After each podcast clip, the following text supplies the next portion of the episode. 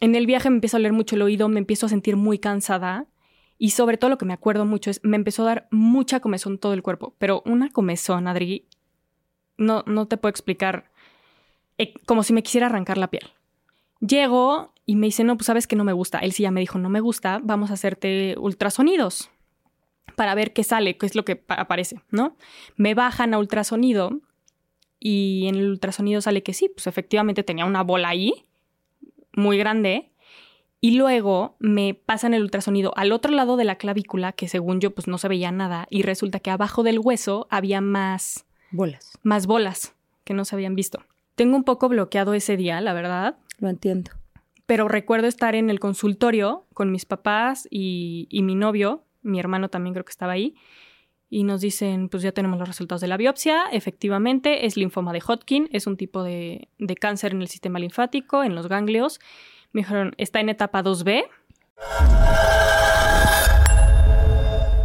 Esto es A Toda Mente, el podcast de Adriana Lebrija. Bienvenidos. Hola, ¿qué tal? Bienvenidos a un episodio más de A Toda Mente. Hoy vamos a tener una conversación eh, particularmente emotiva y creo que viene bien tocar estos temas porque a veces eh, hablamos de resiliencia, hablamos de enfermedad, hablamos de recuperación, hablamos de emprendimiento, pero imagínense que en este momento vamos a poner todo eso en un mismo tiempo y espacio.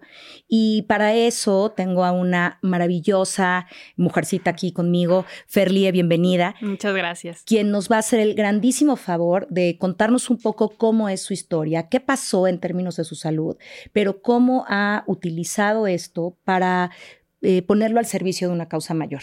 Entonces, vamos a ir platicando y, espero que, les sea de mucha utilidad y que sobre todo lleve mucha reflexión y que se comparta para que todos estemos alerta de algunas situaciones en nuestra vida, con nuestro cuerpo, con nuestra salud. Bienvenidos. Bienvenida, querida. ¿Cómo Muchas gracias, Adri. Muy bien, muy emocionada de estar por aquí otra vez. Sí, ¿verdad? Qué rico. Te andamos aquí de, por favor, que venga ahora conmigo, pero es que de verdad la plática, la plática es deliciosa. Querida Fer, cuéntanos quién es Fer, qué onda, qué pasó con Fer, qué onda con la salud de Fer, quién es Fer, qué hace Fer, cuántos años tiene Fer. Claro que sí, te platico con mucho gusto, Adri. Yo soy Fer, soy Fernanda, tengo 26 años, eh, soy psicóloga y pues bueno, ¿qué fue lo que pasó conmigo? Eh, cuando yo tenía 18 años, a mí me diagnosticaron con una enfermedad que se llama linfoma de Hodgkin. Es un tipo de cáncer eh, que ataca al sistema linfático, como mejor conocido como los ganglios, que están a lo largo de todo el cuerpo y se encargan principalmente de combatir infecciones y son parte como del sistema inmunológico. Cuando yo tenía 18 me diagnostican em, con esta enfermedad y pues ahora sí que mi vida dio un, un giro de 180 grados para bien, te podría decir hoy, después de verlo en retrospectiva un poquito más. Pero pues sí, en el momento digo, ¿no? Déjame irme un poquito para atrás, Fer. Fer, ¿Qué pasó? ¿Cómo fue que te diagnosticaron? ¿Qué te pasó? Porque eh, un poco cuando platicamos de hacer este episodio, es que eres muy jovencita, pero además te ves más chiquita. Sí, me lo dicen. te ves más chiquita. Eh, y me encanta que seas psicóloga, por cierto, quiero que lo sepas, querida colega. Eh, pero creo que un punto bien importante es como cómo aprendemos a mirar nuestro cuerpo. Eh, el cuerpo habla y da muchísimas señales y de pronto las escondemos abajo del tapete. Y como psicóloga lo sabes perfecto. Ay, bueno, luego lo veo. Bueno, es que empezamos a poner algunas justificaciones o las anulamos y hacemos una completa desconexión entre la expresión que tiene el cuerpo de salud, de enfermedad, de dolor, de felicidad y nos volvemos de pronto un poco eh, eh, neófitos, incapaces de tener una buena expresión emocional para poder decir lo que a nuestro cuerpo le está pasando. ¿Qué pasó? ¿Cómo te diste cuenta?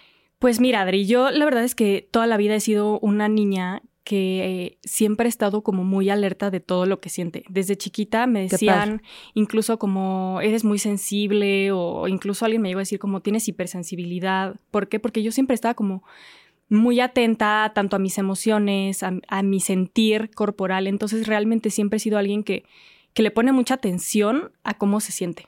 ¿No? Fíjate que ahorita que dices eso, me quedaba pensando en, en, los episodios que he tenido de diferentes temas, ¿no? Y esto que a veces la gente puede considerar qué sensible eres, yo te quiero preguntar si sí te vives como hipersensible.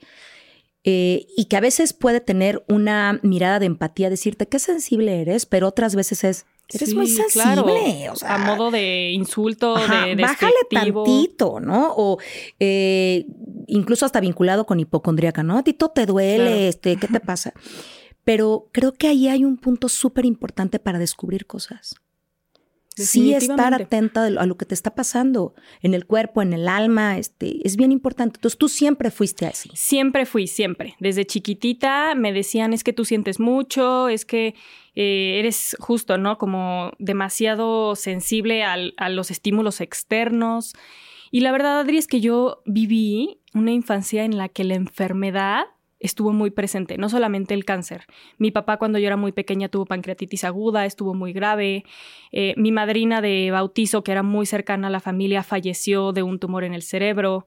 Eh, mi abuela materna, que no la llegué a conocer, también eh, falleció de cáncer. Entonces, realmente como que el cáncer y la enfermedad o la pérdida de la salud siempre ha estado muy presente en mi vida. Y creo que eso es parte por el cual yo crecí de alguna manera Atenta. atenta a... Yo no quiero que a mí también me pase, ¿no? ¿Te daba Digo, miedo? O sea, si ubicabas Sí. esa versión de, de qué miedo? Sí, la verdad es que sí. Sí.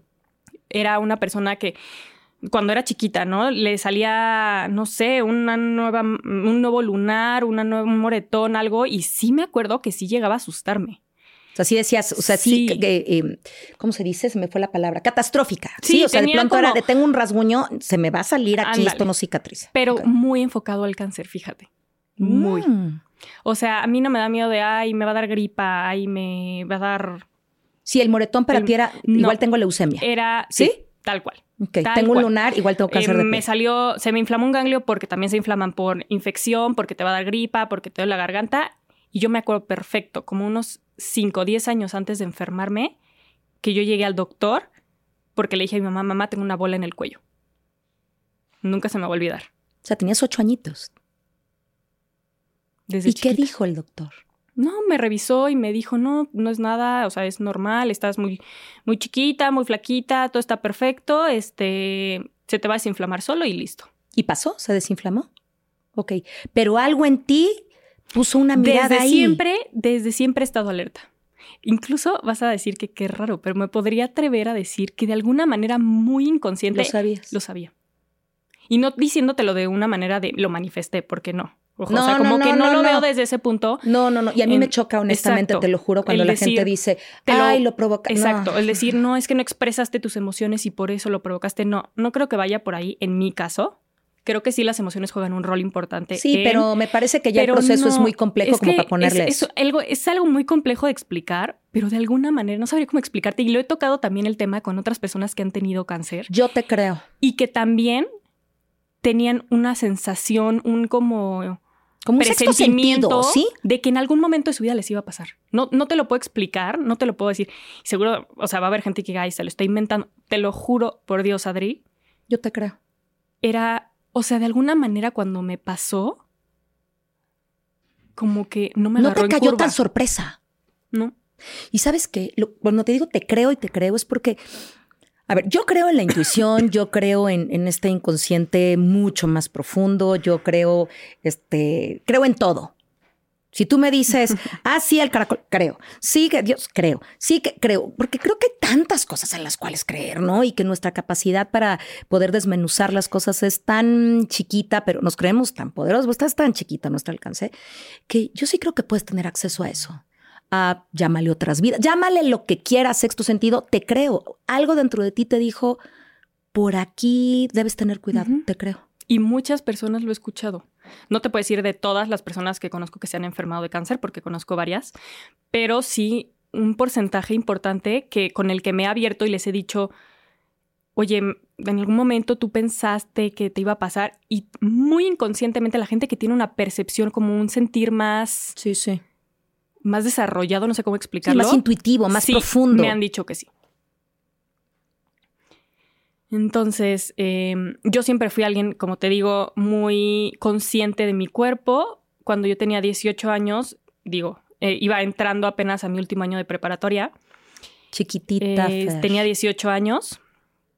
Eh, un día me desperté ¿Cómo y era me tu vida en noté- ese momento, Fer? ¿Cómo era mi vida? Como cualquier niña de 18 ok. años, iba a la escuela, eh, mis amigas, estaba con mis amigas, tenía novio. em, estábamos en la época de planear tu viaje de graduación, que si a dónde te vas, que si cuánto tiempo, que la graduación de, de preparatoria, que si a qué carrera te vas a ir, que si a qué universidad. Entonces estás como to- en todo ese ¿Ya sabías ahí qué rollo. psicología? No. Sí tenía un como ahí una espinita de que quería, pero no lo tenía decidido todavía. Ok, ok. Entonces sí, mi vida era, pues podría atreverme a decir que como cualquier niña de 18 años, completamente normal. Y entonces... Y entonces un verano, me, estaba de vacaciones. No, es más, te voy a poner pausa. Ahorita que me dices, sí había por ahí algo que me decía que quizás psicología o algo. Había por ahí entonces también en esta intuición tuya, en esta conexión con, o en esta sensibilidad. Yo le voy a quitar el hiper, ¿no? Yo también se lo En, ese- en esta sensibilidad, como una gana de ayudar también. Siempre he sido alguien que le encanta ayudar, desde chiquita también. Em, me encantaba, o sea, desde incluso antes de enfermarme, a mí me gustaba ir y hacer, no sé, en diciembre, ¿no? Eh, hacer este, estas donaciones como de juguetes, ¿no? A los niños que estaban eh, en situación como de calle, ¿no? Que están en los semáforos, en ese tipo de cosas. O hacer este, colecta de despensas, ¿no? O sea, como que siempre fui alguien que realmente, llámalo por la sensibilidad o por lo que tú quieras, me gusta ayudar a la gente, genuinamente. Entonces creo O que... sea, has, sido alguien atenta a lo que te pasa, pero también atenta a lo que le pasa a los demás. Ok. Entonces, estabas justamente en un viaje, en un verano. Estaba en un viaje, de, eh, de hecho todavía no me iba de viaje, estaba aquí en México, ya próximo a irme creo que al día siguiente o dos días después de viaje, cuando me desperté una, una mañana y algo me dijo, algo está mal. No me sentía mal, no tenía ningún síntoma, no nada, y me empecé a tocar el cuello, porque, no sé. Porque no- lo sabías, como algo. dijiste hace rato, una intuición Sí. en ti. Me empecé a tocar el cuello, la clavícula y de repente, yo siempre he sido alguien muy delgada. A mí los huesitos de la clavícula se me notan mucho.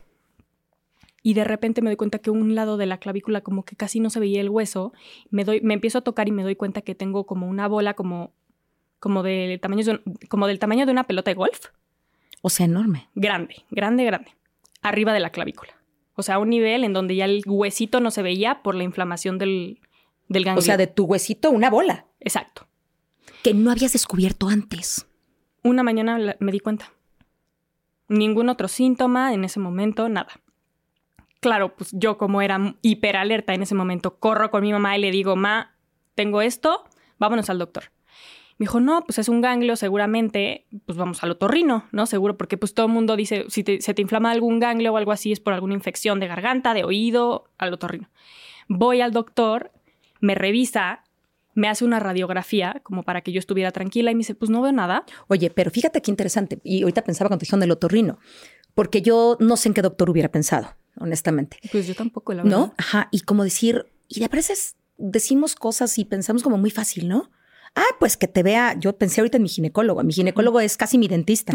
Oye, me duele aquí, me duele no sé qué, y me ayuda y no sé qué, pero tal vez también nos falta esa información de saber con quién tendrías que recurrir. Creo que Aquí ahí fuiste con el otorrino. debería de haber ido y creo que yo recomendaría en esos casos ir con un internista o un, un médico general antes de lanzarte con un oncólogo o con alguien. Si no sabes a dónde ir, mi Un recomendación internista me sería parece una buena opción. un ¿no? internista, un, un médico general que te pueda ir guiando y, y diciendo, oye, yo creo que la situación va por aquí o va por acá, ¿no? En mi caso, pues mi mamá fue la que fue doctora en ese momento, al parecer, Es- y dijo importa. al otorrino. Oye, quiero preguntarte algo. ¿Qué tanto eco hacía en tu casa eh, cuando tú hablabas de salud? Y fíjate, te lo voy a decir porque, a ver, por ejemplo, fíjate qué feo y, y- y voy a decir algo bien eh, feo que hago yo. Hoy Sí. me doy cuenta que te escucho.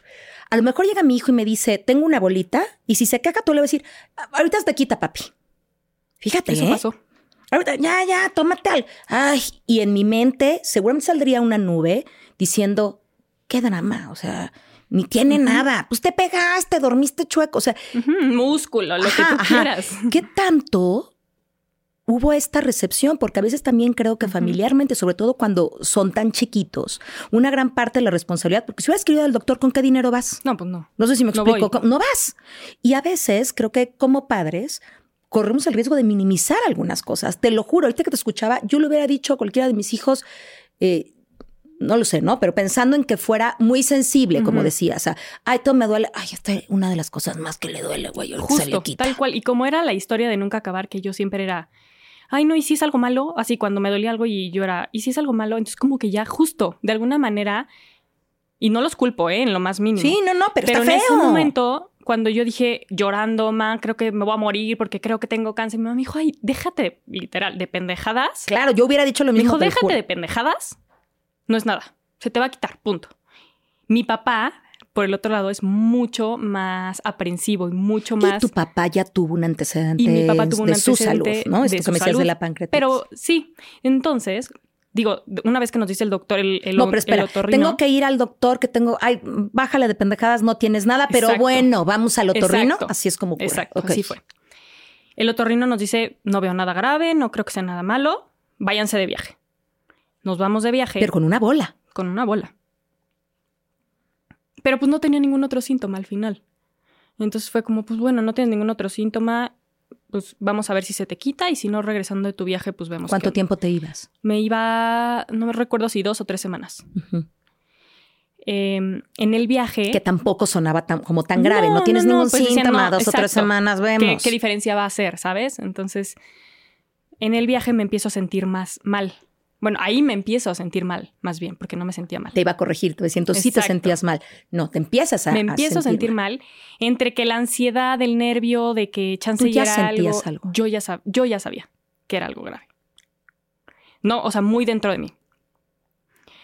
Eh, entonces como que no quería preocupar a mi familia porque pues estábamos en el viaje, entonces no decía nada, pero pues por dentro traía como mucha ansiedad y nerviosismo, porque aparte yo había buscado en Doctor Google, eh, literal, ¿no? Bolita arriba de la clavícula, ¿no? Lo primero que me salió fue ganglios arriba de la clavícula 90% maligni- malignos o algo así, malignidad.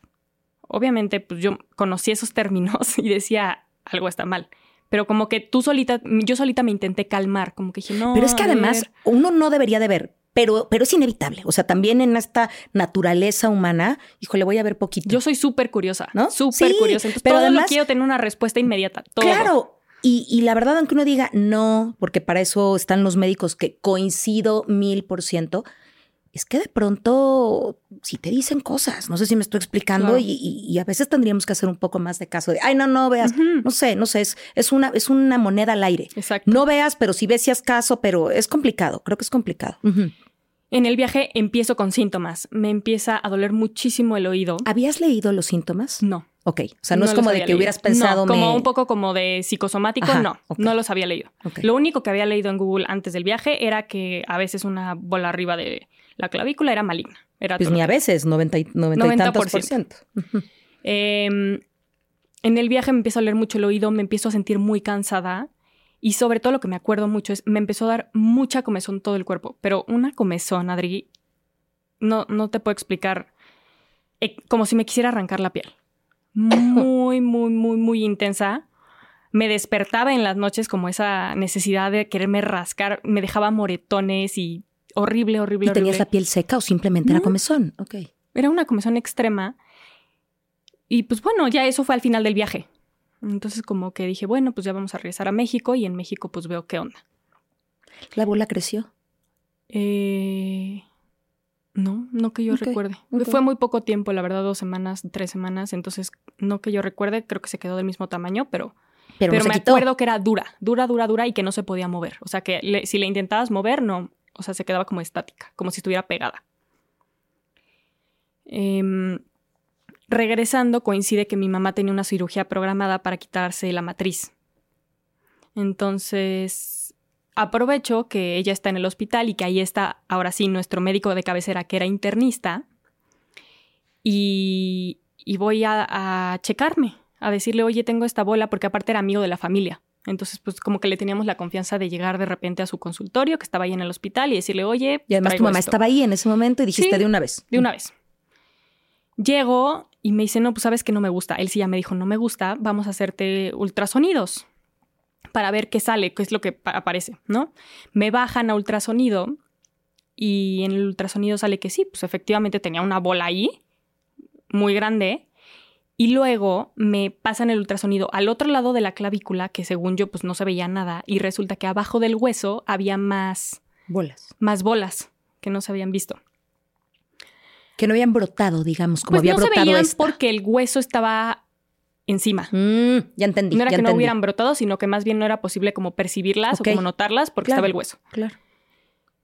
Para esto no dicen nada los doctores, solamente dicen como te vamos a mandar antibiótico porque a veces la, eh, los ganglios se inflaman por mononucle- mononucleosis, creo que se llama. Eh, si en una semana pues no, no ha bajado la, la inflamación del ganglio, porque me dijeron es un ganglio lo que tienes inflamado, pues vemos qué hacemos, ¿no? Para esto regreso a mi casa yo con una ansiedad, porque yo sabía, o sea, yo tenía, yo no sé, yo no sé si era ansiedad como porque yo era alguien ansiosa en general por la salud, o si realmente tenía como ese como sexto sentido de que algo estaba mal, que creo que le voy más a, a esa segunda. Sí. ¿Vía? Sí. Y mi papá me ve, mi mamá estaba recién operada, ¿no? Estaba en mi casa recuperándose. Y mi papá me ve tan ansiosa, yo creo, tan mal, y yo creo que él también estaba asustado, que dice, vámonos por otra segunda opinión. O sea, a los dos días. Dos días de antibiótico y fue como, no, no ha bajado. Como que él también le olía que iba como algo raro. Y dijo, vámonos a otra segunda opinión. Llegamos con un amigo suyo que era súper reputación de gran doctor y buenísimo. Su hija acababa de tener cáncer, la hija de este doctor, cáncer de mama.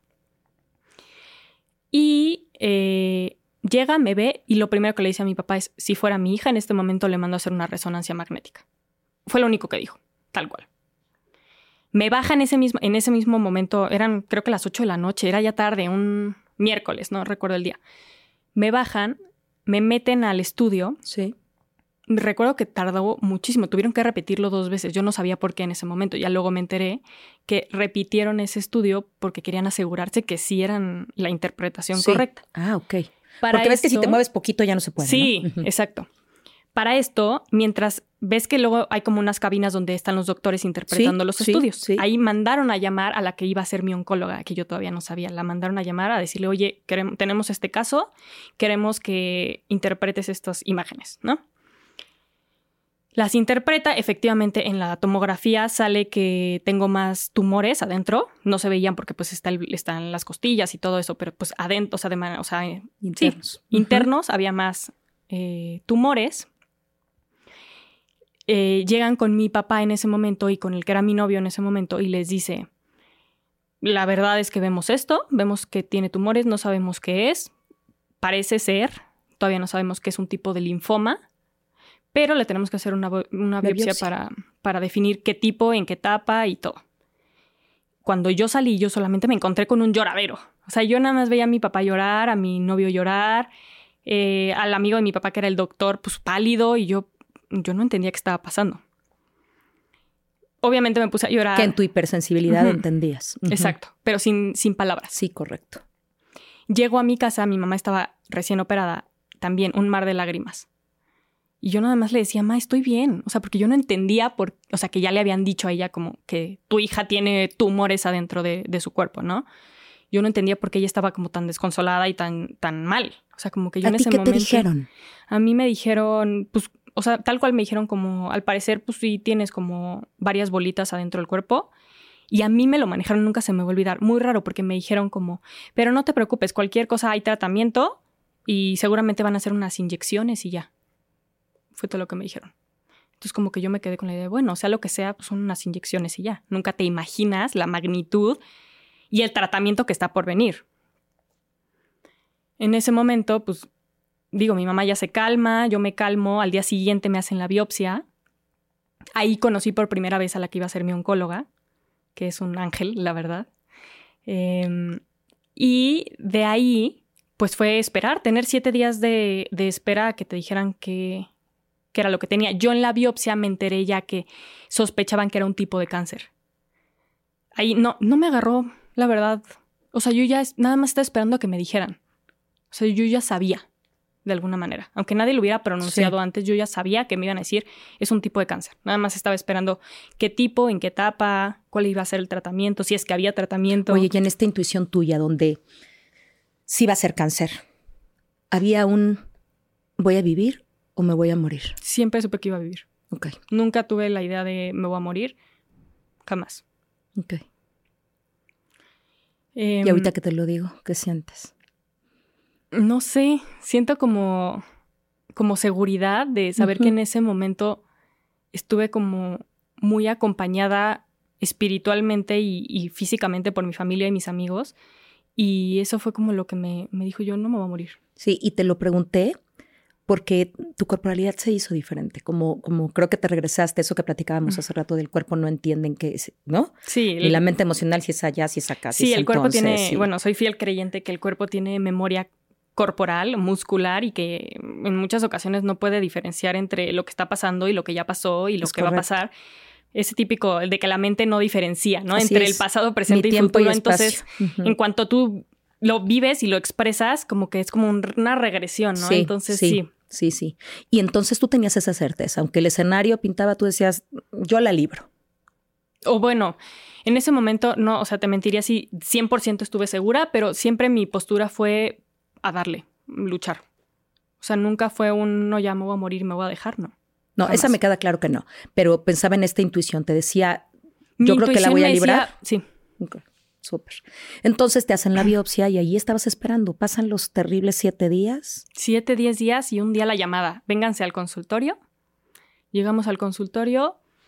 Tengo un poco bloqueado ese día, la verdad. Lo entiendo. pero recuerdo estar en el consultorio con mis papás y, y mi novio, mi hermano también creo que estaba ahí, y nos dicen, pues ya tenemos los resultados de la biopsia, efectivamente es linfoma de Hodgkin, es un tipo de, de cáncer en el sistema linfático, en los ganglios. Me dijeron, está en etapa 2B y el tratamiento es empezar quimioterapia en cuanto antes. O sea, en cuanto antes, mucho mejor. La verdad es que también mi doctora me explicó que era un tipo de cáncer que respondía muy bien al tratamiento, que generalmente era un cáncer que el 90% de los casos se curaba. Entonces, eso me ayudó mucho también creo que a tener una... ¿Era común a tu edad? Es, ¿O es- muy común, muy común en jóvenes, muy. Yo ya conocía a una persona, una amiga que había tenido también linfoma de Hodgkin antes de yo enfermarme, que de hecho iba en la misma escuela que yo. Sabía qué era y sabía lo que venía, de alguna manera. Ok. Y entonces... em, Estabas asustada. Sí, sí estaba asustada, pero en ese momento bloqueé todas mis emociones. Mi mecanismo de Para defensa sobrevivir, fue claro. mecanismo de supervivencia, bloquear todas mis emociones. Me bajé por un café a Starbucks ahí en el hospital y me fui a cenar. Me acuerdo perfecto que le marqué a mi amiga que había tenido también linfoma y le dije, oye, Majo, me acaban de diagnosticar. Este, ¿qué hago? Y ella fue la que me dijo, perfecto, vas a estar bien. Eh, te voy a pasar todos los tips de las quimioterapias, de las náuseas, este, de las pelucas. Ella me pasó el contacto de dónde se hacen la maquiladora de pelucas oncológicas. O sea, ella me ayudó muchísimo como esa parte y fue alguien como muy cercana en mí en ese proceso. Entonces, Hay ángeles, ¿no? Sí, definitivamente. Y, y pues ahí al día siguiente empezó todo. Todo fue muy, muy rápido. Al día siguiente mi mamá dijo, yo quiero que ya mi hija empiece el tratamiento en cuanto antes. Ni se esperaron a ponerme el port, el catéter, para que el catéter lo que hace es, un, es como un tamborcito que te meten por dentro de, de la piel y está conectado directamente a una vena al corazón. Entonces ya no te tienen que canalizar por la mano para pasarte la quimioterapia por las venas y que te las queme, sino que ya se va directamente al corazón. En mi caso no fue así. La primera quimioterapia fue intravenosa, fue me Para no esperar. canalizaron para no esperar, todo por por acelerados, por no querer esperar ni un día más. Pues es que tenías esas semanas del viaje, Sí, ya este tiempo espera, ya, ya. Dijeron ni un día más. Y ahí fue cuando empezó el tratamiento, la primer quimioterapia. Me dijeron los efectos secundarios, que probablemente se me iba a caer el pelo, que probablemente... cayó? Sí, se me cayó toditito. Todo, cejas, pestañas, hasta el último pelo de mi cuerpo literalmente desapareció.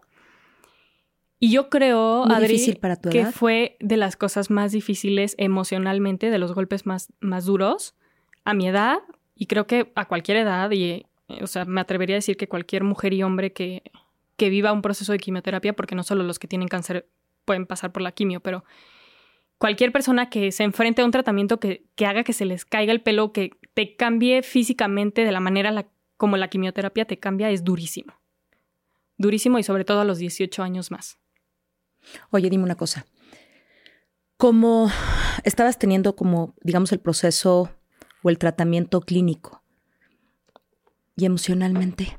Emocionalmente ya iba a terapia antes de enfermarme, entonces me agarré muchísimo también de, de ese, o sea, de, esa, de ese proceso terapéutico a Sí. seguir ahí. Y empecé, em, recuerdo, estando en, en las quimios, un tipo de yoga que no me acuerdo cómo se llama, pero era un tipo de yoga como de meditación. No era un yoga, un vinyasa aquí de Ujú, que posiciones el cuerpo, no. Era una yoga como como meditativa, como, como un poco más espiritual, con, con música como de mm, frecuencias 432 Hz, o sea, como ese Dicen tipo que eso de es frecuencias buenísimo. de sanación. Sí. Entonces fue como un proceso de entre la yoga, que iba cuando me sentía bien, la terapia, pero las quimios. Entonces, pues fue, fue como un, un tratamiento integral, podría Sí, decirte sí. yo. ¿Cuánto tiempo estuviste en tratamiento? Estuve seis meses, cinco meses, Ok. un poquito más de cinco meses. ¿Cómo empieza el proceso de recuperación? Híjole, es bien difícil, porque la quimio destruye y arrasa con absolutamente todo tu cuerpo. En mi caso bajé como 10 kilos. Yo toda la vida he sido, te digo, súper delgada. Bajé muchísimo. La piel se te hace gris, como que se te quita el color de la piel. Sí. Y, y es bien difícil, fíjate, porque no es nada más recuperarte físicamente. O sea, en mi caso eh, en particular fue un tema de que, como te digo, me bloqueé por completo como mecanismo de defensa de no sentir. Y cuando terminó todo el proceso de las quimioterapias y que me dijeron, ya estás libre de cáncer, fue cuando a mí me cayó como balde de agua fría todo el tema emocional Ok. como de darme cuenta todo lo que había vivido y todo lo que me había privado de sentir Cuando eras alguien que siempre había sentido. cuando siempre había sido alguien que sentía y sentía mucho. En ese momento no, no sentía, no me permití sentir nada porque yo sabía que si me dejaba sentir como sentía normalmente, iba a hacer que el proceso fuera mucho más complicado. Ok. Pensabas que iba a ser de entrada más doloroso en todos los sentidos. Ok. Digo, al final lo terminé sintiendo, ya fuera de las quimioterapias, pero de que lo viví, lo viví, ¿no? Em, fue volver a reintegrarme como a toda la, la vida que tenía antes y de alguna manera fue volver a vivir un duelo, de alguna manera, de darme cuenta que la vida que yo conocía antes ya no iba a ser la misma ahora y que la Fernanda que existía antes ya no iba a ser la misma Fer de ahora, ¿no? Entonces yo intentaba... ¿Por qué, Fer? Lo entiendo perfecto, pero déjame preguntártelo. ¿En dónde veías que iba a haber ese cambio? En todo. O sea, desde la parte de vivir en el día a día que antes, no sé, me enojaba por cosas muy tontas. O sea, como de, ay, me salió un grano, ¿no?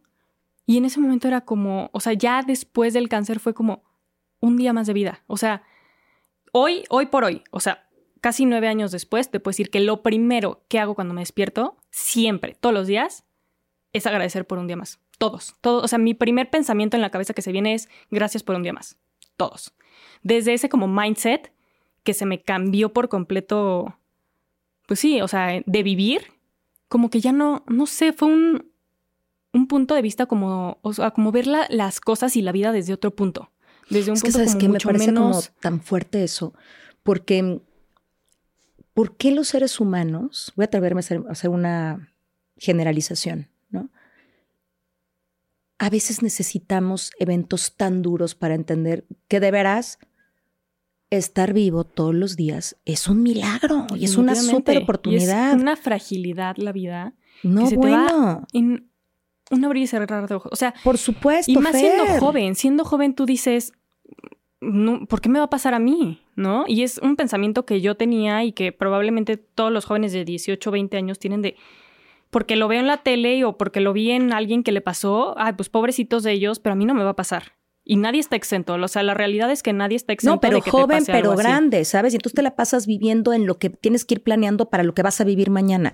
No sé si tienes que ir planeando lo que vas a vivir mañana. O sea, pensemos hoy, no significa una vida sin planeación, No. sin organización. Claro que no. Incluso pensar en el hoy y vivirlo hoy implica pensar en el mañana. Pero, pero disfrutar, o sea, es una desconexión y vivir en el allá y entonces, ¿no? Del pasado y el allá y entonces del futuro, pero tan poco tiempo aquí. Y es porque eh, es necesario que pasen cosas que te sacudan y te conecten con la angustia existencial, ¿no? Decir, y si ya aquí se acabó mi existencia, para poder decir aquí y ahora. Definitivamente. Y es súper fuerte. Y creo que después de que vives algo, justo como tú dices, como tan fuerte y que te hace pasarla tan mal, porque la realidad es, o sea, te mentiría si te dijera, la pasé bien, no. No, hombre. No, y no creo que haya alguien en el mundo que diga que la haya pasado bien durante un tratamiento de quimioterapia o radioterapia o cualquier tratamiento oncológico. Pero yo creo que después es como ese contraste, ¿no? De que no puedes ver la luz si no hay oscuridad, o no hay oscuridad si no hay luz. O sea, como ese tipo de, de analogías en donde si te das cuenta que la puedes pasar tan mal que ya después todo te sabe rico. No sé si explico. Sí, o sea, no sé cómo sí. explicarlo. Sí. Pero sí, al final disfrutas literalmente un día más de vida. O sea, y, por ejemplo, no sé, si la semana pasada yo estaba muy estresada por el trabajo, realmente digo, ¿me vale la pena? O sea, y, y me voy a escenas catastróficas de no manches, me van a correr o no voy a poder. Y Eh. digo, ¿y? Eh, ¿Y qué? ¿Me corren? Conseguiré otro trabajo. Pero tengo salud. O sea, siempre como que mi pensamiento es, pero estoy viva y tengo salud. Punto. O sea, y si tengo eso, tengo todo. Corté con el novio de 10 años. ¿Duele? Sí. ¿Sigo viva? También. ¿Estoy sana? Sí. Entonces, y mientras como esté que- viva, tengo otra oportunidad. Claro, Para lo que sea, ¿eh? claro. Para lo que sea. Entonces, como que ese fue mi, mi cambio de pensamiento a partir de Oye, esa experiencia. Y en ese cambio de pensamiento, entonces voy a estudiar psicología. No. Ah, sí, ok, ok. sí, pero fíjate que cuando termino tratamiento de quimioterapia, yo estaba justo viviendo ese proceso como de sentir demasiado todo lo que había vivido. Y no quería volver a meterme a una carrera que me Mm. pidiera volver a meterme en mí misma, porque algo que te Sí. exige mucho la carrera de psicología Sí. es trabajarte a ti. Por supuesto. Y yo en ese momento no me sentía lista para trabajar en mí y meterme un clavado profundo a mi más profundo Sí, a tus sentir. pantanos. O sea, Exacto, ya, ya mi- tuve suficiente mi- pantano como para entrar más. Sí. Y decir, me siento lo suficientemente fuerte y capaz ahorita, hoy, de hacerlo, no. Entonces ahí tomé un desvío y me metí a, a otra carrera, empecé a estudiar arquitectura. Ok. Año y medio me tomó decidir que realmente lo que quería estudiar era psicología. Y yo creo que además lo necesitabas, Lo ¿no? Un necesitaba. poquito como de estudiar otra cosa, que... Distraerme. Sí, que me ponga en la universidad para tener relaciones, conectes, volver a conectar con la vida. un rato como de lo que es las emociones. O Sí, sea, volver a yo conectar sabía que con la vida. eventualmente tenía que enfrentar lo que había vivido. Por supuesto. Solo no estaba lista para hacerlo. Y otra vez, eso es resultado de tu sensibilidad, poderte dar cuenta que no estabas lista para hacerlo. Exacto. Y entonces hay una aventurita Una de año y medio. de un año y medio ajá. y entro a psicología. Ok, ok. Para esto ya había procesado mm, parcialmente lo que había vivido, pero sí la carrera fue lo que a mí me, más me, Te ayudo. me ayudó y me hizo meterme ahora sí que, en, como dices tú, los pantanos o como en esa sombra, para realmente poder sanar Sí, y poder enfrentarme a los miedos que digo, hoy en día todavía existen, pero los manejo mucho mejor. Eso te iba a preguntar, ¿todavía tienes miedo? Sí, claro, todos los días. Pero fíjate que diferente. Es un miedo distinto porque no es un miedo que tenía, por ejemplo, cuando era chiquita de, ¿y si me pasa? Porque ya me pasó. Es un miedo como de, no quiero sufrir. O sea, no, ni si, me atrevería a decir que no me da miedo la muerte. No me da miedo morirme por un tema ya mío como de creencias de que sé que como que no es, o sea, yo creo que no es el fin, ¿no? Pero más allá de eso es un tema de no querer sufrir, o sea, no querer sentir dolor físico. Entonces sí, ese miedo creo que sigue. He aprendido a manejarlo y he aprendido como a aceptarlo y validarlo que, con- pues, de- o sea, conforme a lo que he vivido y por todo lo que he estado en mi contexto, es normal que exista. Pero también solté mucho el control. Solté muchísimo como el... El preocuparme no va a ser ni que me dé ni que no me dé. Entonces, ¿para qué me preocupo? ¿No? Sí, como conectar con aquí y ahora. Oye, y déjame preguntarte algo más. Cuando empiezas a estudiar psicología, te metes a estos pantanos, eh, tienes que chambear en ti, no hay manera, eh, se acomodan algunas cosas, empiezas a, como dijiste, parcialmente, pero bueno, a entrarle, a acomodar este proceso y te metes en un tema de ayuda. ¿Cómo llegas a esta fundación, a esta parte de emprender? Porque una fundación no es cualquier cosa, ¿eh? O sea, a veces como, ay, bueno, pues pon- se tiene una fundación, pongamos, es todo un, todo un proceso. ¿Cómo, cómo llegas ahí? La fundación empieza. Bueno, ¿estudias psicología y es desde ahí? o Mm, no? Sí, sí, pero no inmediatamente. Ok.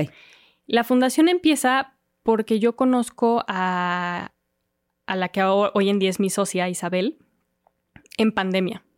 Ella también vivió una situación de, de, cáncer, mucho más chica que yo, ella tenía 11, 12 años cuando, cuando tuvo cáncer.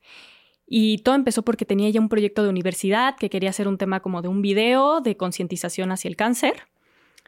Eh, me contacta por Instagram y me dice, oye, yo sé que tú también este, viviste esta experiencia, ¿te gustaría participar en el video? Y yo, órale, va. Era pandemia, no estaba, no, no, no, tenías nada más que hacer, ¿no? O sea, como que... No, y además había un, un tema, mm, creo que de pandemia de contacto, de cómo ayudamos, cómo Exacto. decimos, y yo tenía como esa espinita de, de alguna manera quiero ayudar, porque de algo que yo me di cuenta es que existen muchas asociaciones y ONGs y, fundaciones y lo que tú quieras que ayudan mucho y que sí están enfocadas al cáncer, pero generalmente es al cáncer infantil, a los niños chiquitos, o cáncer de mama, ¿no? Este, prevención de cáncer de mama, o ese tipo de cosas, pero realmente nos dimos cuenta, o bueno, yo me di cuenta en mi proceso que no existía una red de apoyo y una red de concientización de que el cáncer también lo ataca a los jóvenes. O sea, que tú siendo un joven de 19, 20, 25 años también puedes tener cáncer, ¿no? Y que somos una, un segmento, un sector de la población que nos sentimos invencibles al final del día, ¿no? Que sentimos que estamos como... Y que tienen, fíjate, ya acabas de decir algo bien interesante, porque creo que tienes toda la razón. O sea, así es como, ay, los niños y hay los adultos, ¿no? Y más hacia un poco más grandes, pues.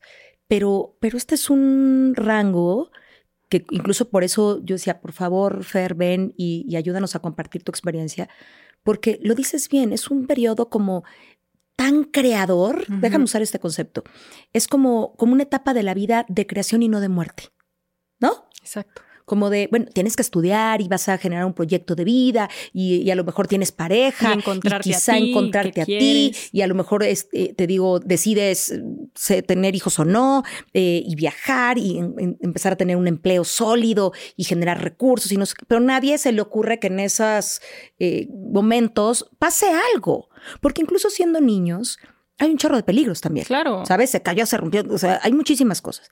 Y siendo grandes, bueno, pues ni decir. Pero sí es cierto, es un periodo como con poca lupa en, en la dificultad, en la enfermedad, ¿no? Definitivamente. Entonces, sí, me hace todo el sentido. Y es ahí donde noto como esa necesidad, sobre todo en México, que a mí me hubiera encantado Digo, yo tenía una amiga que en el momento yo tuve la suerte que yo tuve una amiga que, en que ella ya había vivido algo parecido, ¿no? El mismo tipo de cáncer. Pero ¿cuántas otras personas o jóvenes podrían estar viviendo la misma situación o una situación parecida a la mía y no tener con quién platicar y que entendiera de alguna manera lo que ellos estaban viviendo, ¿no?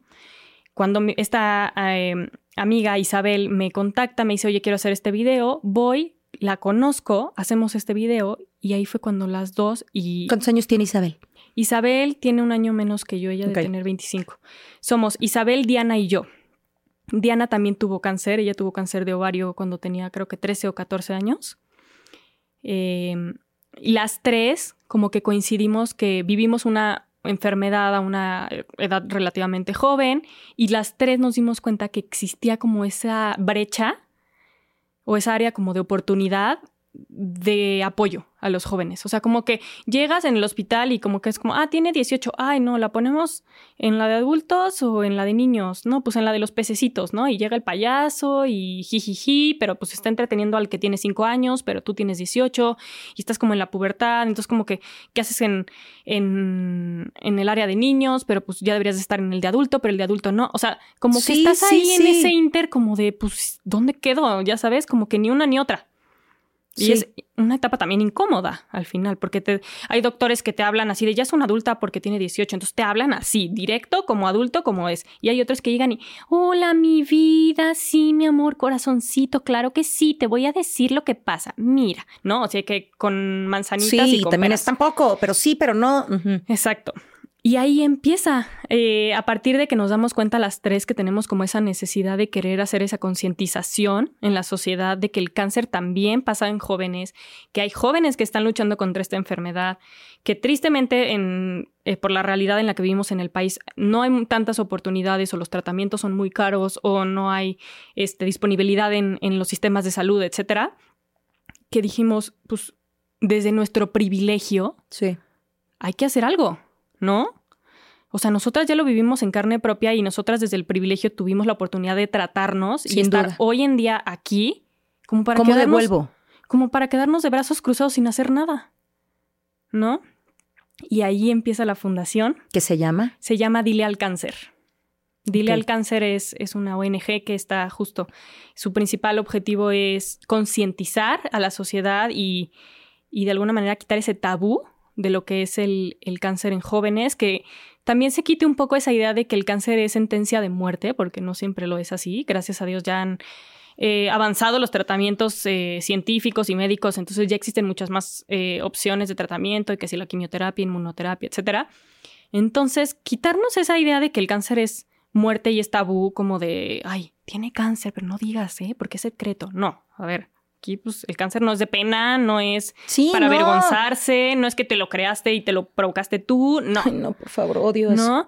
Entonces, este, pues de ahí, ahí nace y la principal, pues sí, esa es la principal razón por la que existe la fundación, el poder apoyar. Tenemos una red de apoyo de más de, si no son 60, 70 jóvenes que son o pacientes que actualmente están diagnosticados con cáncer y están en tratamiento o sobrevivientes. Y entre todos somos una súper red de apoyo en donde, oigan, ¿a alguien le pasó la neuropatía en el hombro por quimioterapia? No, pues a mí me pasó. Ah, no, pues oye, ¿qué tip me pasa? No, pues mi doctor me dijo que compresas frías, no sé, ¿no? O sea, o decir, oigan, hoy estoy súper eh, desmotivado, súper apachurrado, la verdad las quimios me traen súper bajoneado, ¿qué hago? No, pues venga, o sea, ánimos, ¿no? O sea, son gente que al final todos hemos vivido o estamos viviendo lo mismo. Y eso es, o sea, no tiene Y es esperanzador también, ¿no? O sea, el que cree que no tiene ya un mañana y te ve a ti, Claro. ¿no? Es como, bueno, ok, sí tengo un mañana, ¿no? Hay posibilidades de que me vaya mejor. Oye, dime una cosa, eh, ¿dan pláticas, hacen estas cosas? Damos pláticas, hemos dado conferencias. Eh, recientemente, en octubre, dimos una conferencia para la Conagua para hacer concientización sobre el cáncer de mama eh, en mujeres jóvenes. ¿no? Que las mujeres puedan saber que no solamente le da cáncer a partir de los 50 años o de los 60 años, sino que desde jóvenes, desde los 25 años o desde el momento, creo que me parece que es desde el momento en el que empiezas a menstruar, debemos de estar súper atentas a, a cualquier cambio que puede llegar a haber en ti, ¿no? Entonces, como que explicar esa importancia de tocarnos, de hacerte esa exploración desde chiquita, conocerte, pararte en el espejo y verte de, a ver, así soy, esto, esto es lo normal, qué sí es lo normal, qué no es lo normal en mí. Y, y empezar a, a estar más atento, o sea, como justo esa invitación a las mujeres y también a los hombres, porque, ojo, el, el Sí. cáncer de mama también da hombres, Sí. eh, a estar atentos y escuchar y, y aprender a ver tu cuerpo. Oye, eh, y hablar de una fundación también es hablar de un emprendimiento, ¿cierto? Definitivamente. ¿Cómo lo ves tú? Es una chambota. La verdad es que sí requiere de, de mucho tiempo y sobre todo de tener, desde mi punto de vista, como muy presente cuál es el, el por qué estás haciendo lo que estás haciendo. O sea, si no tienes como bien ese por qué, ese propósito del por qué estás haciendo el emprendimiento o la fundación, se vuelven un poco más complicadas las cosas, porque como que pierdes el foco de el por, el por qué empezaste a hacer lo que estás haciendo. ¿no? Entonces, es complicado también el tema de la fundación en cuanto a, a que, bueno, vivimos en un país en donde existen muchas regulaciones y luego eh, en una sociedad en la que no hay tanta cultura de confiar en las fundaciones. En, la- en las, donaci- en las donaciones. En las ¿no? donaciones. Mucha gente dice, no, pues ¿cómo sé que ese dinero no se lo quedan ustedes? ¿No? O, no sé, ¿cómo sé que realmente están ayudando a los jóvenes con cáncer y no se están comprando una casa? No sé. Y no existe como esa confianza de realmente creer que existe gente que quiere ayudar a otras personas, ¿no? Por el simple hecho de querer ayudar, por el simple hecho de haber vivido tú una experiencia que hace que te abra los ojos y quieras empezar a ayudar al de al lado. ¿Cuánto tiempo lleva la fundación? Hablabas que esto empezó el video en la pandemia, ¿no? La fundación va a cumplir cuatro años. Ok, la fundación va a cumplir cuatro años. Y, y entiendo que tienes otro trabajo. Sí. Un poco tu expectativa es que en algún momento la fundación sea tu trabajo, tu único trabajo. Eh, me encantaría. Eh, actualmente, o sea, la fundación no está en un punto de madurez en donde podría eso suceder en estos momentos. Me fascinaría, o ¿Qué sea, mi sueño- necesitarías? Híjole, se necesita muchísimo apoyo, eh, tanto económico como manos, voluntarios. em, Por eso te lo pregunté, porque creo que hay muchas intenciones poderosas y proyectos poderosos como el tuyo, el de Isabel y, Diana. y Diana, eh, que tienen puesto el corazón, la intención y por esta desconfianza de la cual hablas, eh, no acaban de florecer como podrían, Exacto. ¿sabes? Porque, a ver, sí quiero echarle este proyecto, pero pues también tengo que generar recursos para mi día a día. Y creo que lo que necesitamos es mayor confianza, más manos, más voluntad, más recursos. Hay gente que, que de verdad debería decir, porque lo tiene y lo puede hacer, a ver, yo le voy a apostar a esto y no necesariamente esperar a padecer, Claro. ¿no? Un proceso de estos y decir, híjole, ahora sí estoy sensible y entonces puedo dar eh, lana, tiempo. Eh, hagamos que estas iniciativas que, que se necesitan eh, florezcan. Claro, ¿Qué, creo qué que necesitaría? lo principal yo creo que sería la confianza, ese voto de confianza de creer que realmente todos y cada uno de los recursos que entran a, es- a esa cuenta de banco se van exclusivamente y el 100% a ayudar a alguien. El 100%. Ya sea para donar una prótesis y que un niño pueda volver a caminar después de haber perdido eh, la pierna por cáncer de hueso, ya sea para la donación de pelucas oncológicas, ya sea para ayudar a algún joven que tuvo que abandonar eh, la escuela presencial por estar en el hospital y darle una computadora para que se pueda conectar eh, de manera Remota. remota, ya sea para algún medicamento de algún niño, bueno, de algún joven, etcétera, ¿no? Pero, Pero en algún momento, Fer, también debería dar esos donativos o esto para que tú, para que, ¿sabes? Se digan, no voy a trabajar aquí y recibo un sueldo por poner el 100% de mi tiempo en esto, Claro, ¿sabes? sí. Porque esa Digo- sería la manera, eso me permitiría poder, o sea, permitiría, me refiero eh, yo, Fer, irme a buscar eh, sponsors y otras cosas que me ayuden porque puedo meterle todo el tiempo porque también tengo con qué hacerme cargo de mí. Claro. Y de pronto pensamos que está peleado. Sí, y por eso no. lo pongo sobre la mesa. No, o sea, hoy por hoy el 100% va para eso porque tú tienes otra fuente. Pero hagamos que sea posible que convirtamos las ONG, ¿no?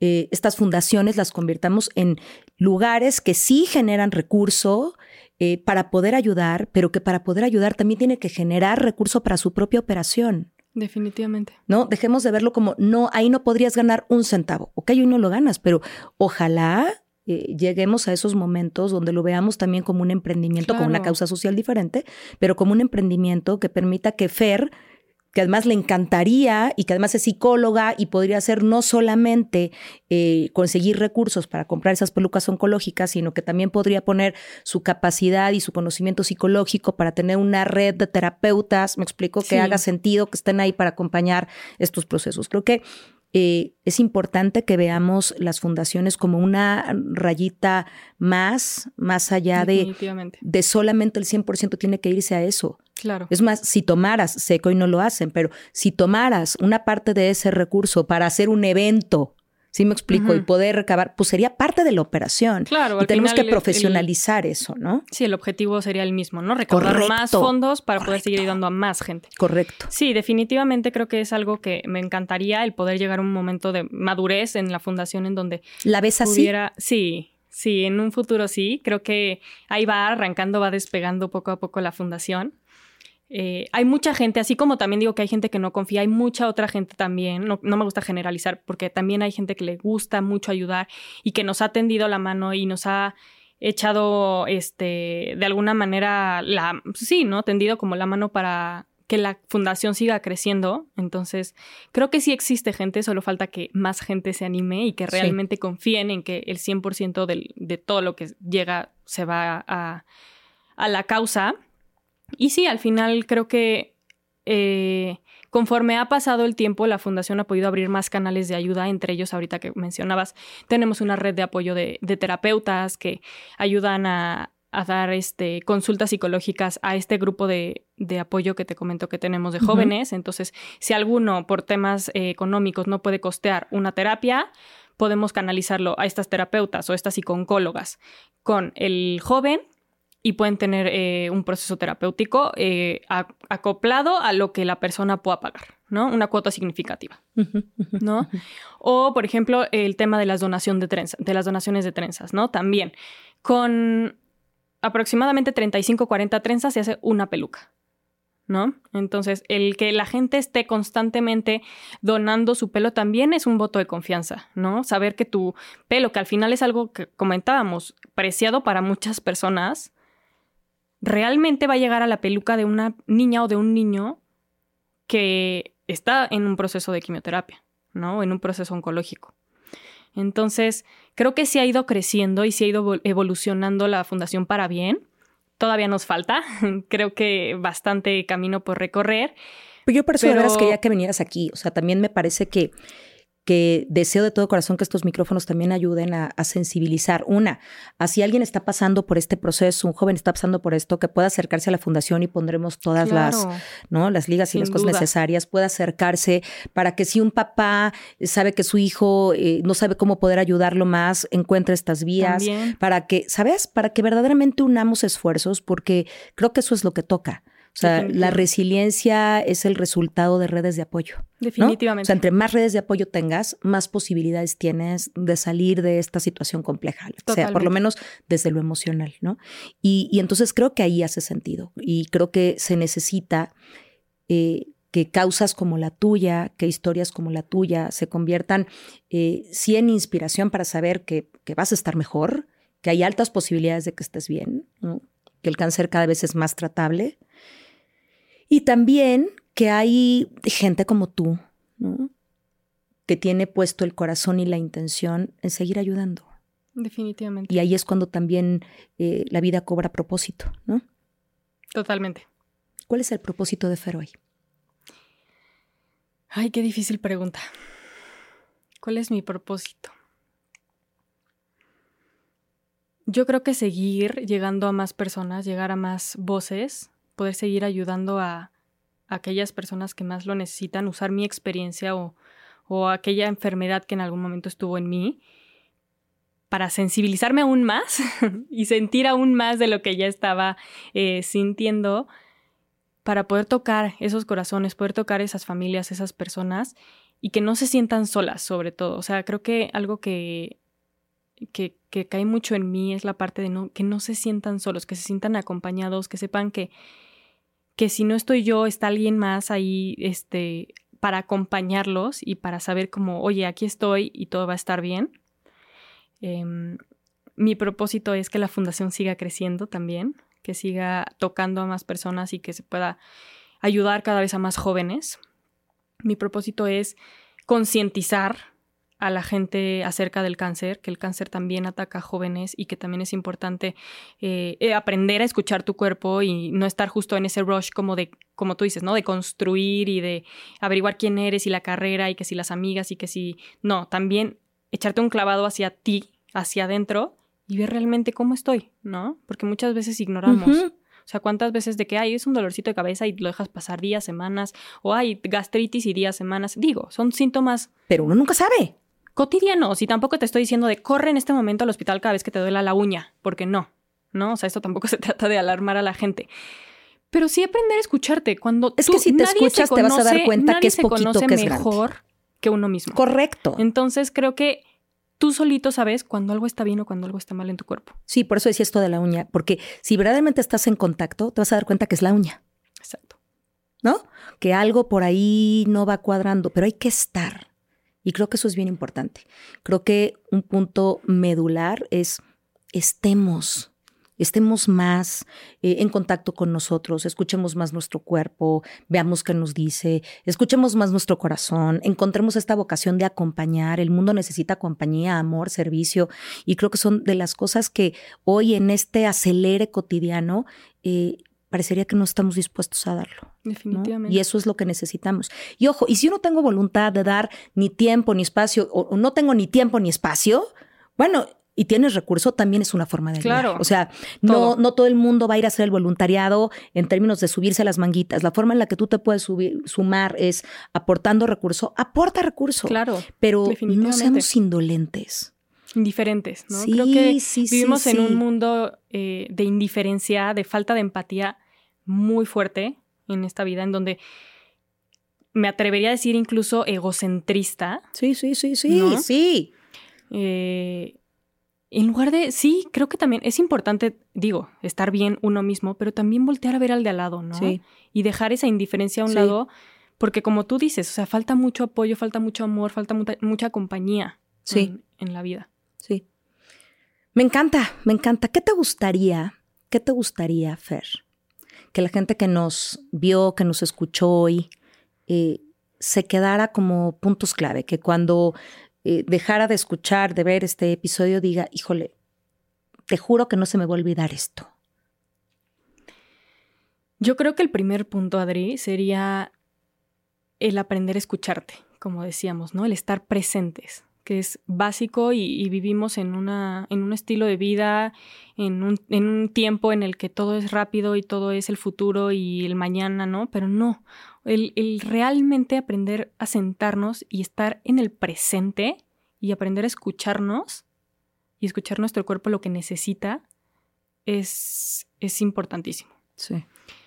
Creo que también el punto de, de quitar ese tabú que a los jóvenes no les da cáncer, porque desafortunadamente sí nos da.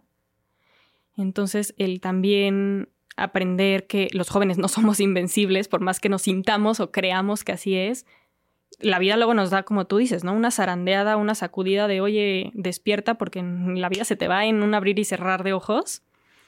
Entonces, eh, también hacer esa concientización e invitarlos también a que confíen, ¿no? Y a que apoyen a este tipo de organizaciones y de, y de proyectos o de propuestas que, que la gente hace para realmente querer ayudar al otro, ¿no? Que no toda la gente es gente que se quiere robar el dinero para, para su propio beneficio, sino que hay muchas causas y muchas luchas para, que, para atacar o atender ciertas necesidades que existen en, en la sociedad, en el país. Y que además existen estas fundaciones porque se necesitan. No tenemos todos los apoyos por todos lados para poderlos dar. Claro. Me encanta, Fer. Fer, muchas gracias. No, muchas gracias a ti. Muchas gracias por habernos compartido, por haberte compartido, porque yo particularmente sumaría a tus puntos eh, levantarse y agradecer. Definitivamente. O sea, creo que de verdad damos por sentado La gratitud. tantas cosas y nos preocupan tantas tonteras. Yo, yo me preocupo por poco, ¿eh? te he de confesar. Soy muy aventada. y siempre pienso que es aquí, o sea, yo sí quiero vivir muchos años y que la vida me lo conceda, pero es aquí. Me no estoy tan preocupada por el futuro, la verdad. Em, me preocupa, claro, pero, pero lo único que creo es, es aquí, vivámoslo ahorita, no sé si mañana.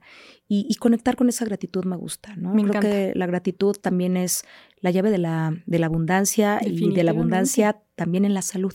En todo. Creo que la gratitud atrae una frecuencia de de abundancia, justo como tú dices, ¿no? Como de, de el sentirte agradecido por un día más de vida, por tener salud, por tener familia, por tener lo que tú quieras, pero agradecer y tener consciente ese lo que representa ese valor, o sea, el valor que representa ese esa salud o, esos amigos, esa familia es importantísimo, definitivamente. Sí. Fer, nuevamente muchísimas gracias. y ya te vamos a dejar descansar de repente este micrófono, pero bueno, si se necesita lo haremos. Aquí estaré las veces que me necesiten. muchísimas gracias. Muchas y a todos ustedes, muchísimas gracias por habernos acompañado. Nos vemos pronto, pronto. Gracias por escuchar A Toda Mente, el podcast de Adriana Lebrija. Nos escuchamos la próxima semana.